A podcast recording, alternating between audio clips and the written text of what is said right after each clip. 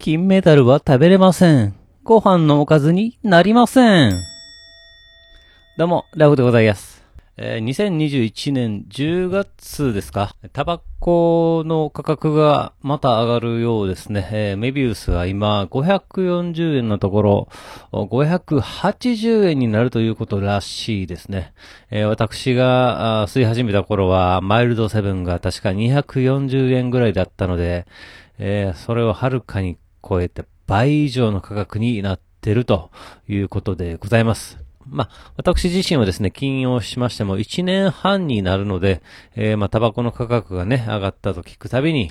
ああ、そうなんやと、やめてよかったぐらいの感想なんですけれども、まあ、でもね、家の近所歩いてたら、家から出て、道路でタバコを吸ってる人とか、ああいるんですよね。まあ、歩いてて結構匂ったりするんで、ああ、家で吸ってくれたらええのにななんて思います。まあ、けどね、あでもね、あこの人、たくさん税金払ってくれてるんやなって、ちょっと北総えんだりもします。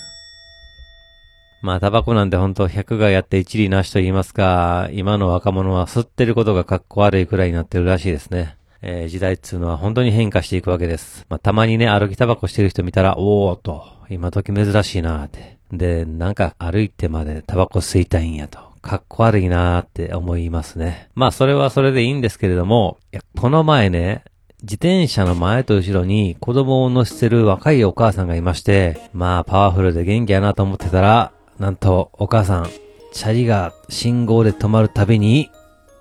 アイコス吸ってました。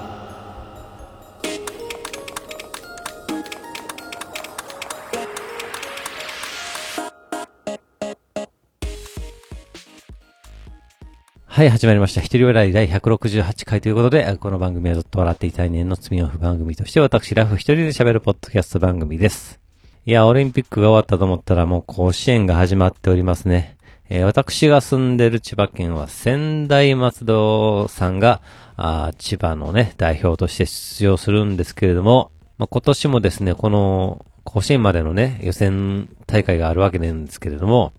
この千葉大会の予選を千葉テレが、まあ、夜にね、高校野球ダイジェストということで放送してくれてたわけなんですよ。まあ、この番組予選のね、まあ、千葉大会の予選のね、ある間は、あ毎日放送するということなんですけれども、なんと1時間の枠でですね、すべての試合をダイジェストでお送りしてくれるというすごい番組なんですね。だからまあ初日とかもう偉い試合数があるんで、もう、もう何試合放送すんねんぐらい、まあそれぐらい面白い番組なんです。でね、これがですね、この予選大会のこのダイジェストがですね、本当にね、あの、泣きます。まあもちろんダイジェストだけじゃなくてね、えーいろんな特集を組むわけですよ。まあその中にはもうやっぱ怪我でね、出れなくなってしまった選手とかね、えーまあちょっとね、試合で負けてね、マウンドでね、泣き崩れる球児をね、特集したりとか、まあマネージャーの涙とかね、えー毎回こういうね、ほんと号泣ポイントをですね、放送してまして、えこれがもうね、まあ私、もう毎回、えー号泣です。で、まあ印象的だったのが、まあ、賢い高校で有名なね、千葉県の、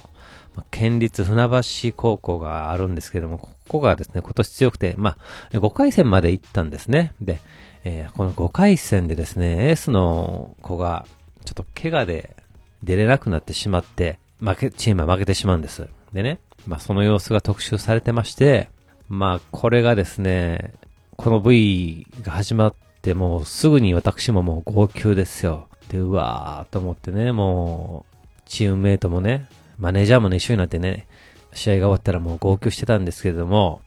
なんと、このね、特集の VTR が終わって、スタジオにね、カメラが戻ったら、MC のね、安藤桜さんという方がいらっしゃるんですけれども、この方がですね、大粒の涙をボロボロと流してたんですね。で、しかもこれね、生放送なんですよ。おいおいと大丈夫かいなと思ったんですけれども、まあそこはさすがにプロですね。もう、号泣大粒の涙を流しながら、まあ視聴者さんから送られてきたファックスを噛まずに、普通に読んでおりました。いや、でもね、なんかこういうの見たらね、ああ、この安藤さん、女の子なんですけども、英語なんやろうなって思いますね。もうほんとね、こんなん見せつけられたら、おっさんは、一撃で虜になります。でですね、最近アメリカのプロレス WWE をね、えーテレビでよく見るんですけれども、ほんとめっちゃ多くの選手がいるんですけれども、アレクサ・プリスっていうね、女性のレスラーがいまして、えーキャラ変しましてですね、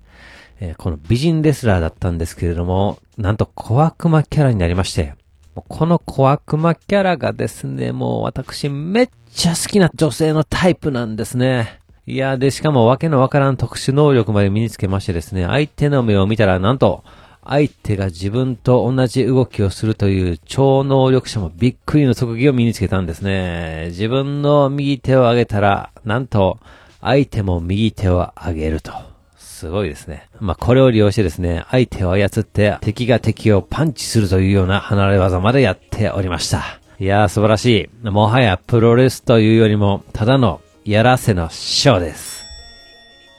皆さん、アレクサブリス、ぜひチェックしてみてください。というわけで番組では皆様からのお便りをお待ちしております。えー、ツイッターでハッシュタグずとわら、ひらがなでずとわらとつけてつぶやいていただけたら私喜んで見に行かせていただきます。えーメールの方は Gmail アカウントずとわらとマーク Gmail.com、zutowr アマーク Gmail.com の方までよろしくお願いいたします。というわけで最後までお聞きいただき皆さん、大きいんです。そして、さよなら。いや、しかしオリンピック、まあ見てましたけれども、空手の型。これほんますごいですね。この気合の入り方が違いますし、もうこの人物がですね、なんか真面目というか、なんか清く正しいって感じがして、すごいですよね。まあそれに比べてスケボーは、ウェイウェイやってるような感じだったんですけれども、まあこれ、えーそれぞれにまあいいですよね。いやー、まあ、この同じオリンピックでも対照的な二つのスポーツがやってるんやなと思って、なかなかの懐の深さやなと思って、え見ておりました。まあ、圧倒的に儲かるスポーツはスケボーやろうけどね。